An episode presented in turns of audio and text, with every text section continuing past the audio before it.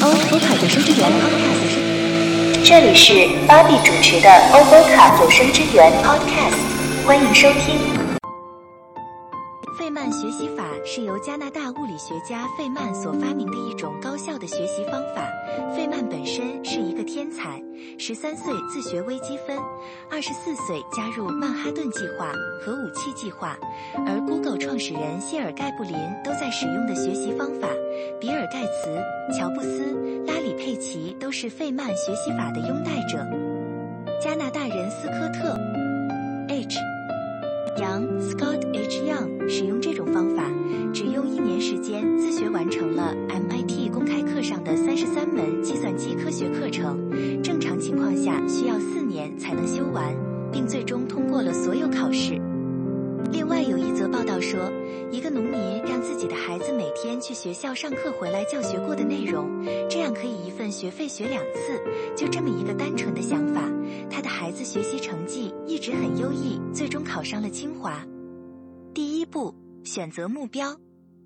选择目标的选择很简单，就是确定你要学什么或要干什么。在这里，比如学习一门技术、学习一个科学领域、学习一门语言、学习一个概念等，都可以称作目标。但如果想制定非常棒的目标，还可以学习一下 SMART 原则：specific 具体，measurable 可测量，attainable 可实现，relevant 相关性，time-based 时效性。也就是说，计划要具体、可测量、坚持即可实现，对你有意义，并且要在一定的期限内完成。第二步，教学，创造一个场景，在这个场景中将自己学到的知识讲授给别人。在这个过程中会遇到很多问题，比如说不清楚、讲不明白，自己也模棱两可等，那就说明这些知识点并没有熟练掌握。尝试教授和发现薄弱点就是这一步的重点。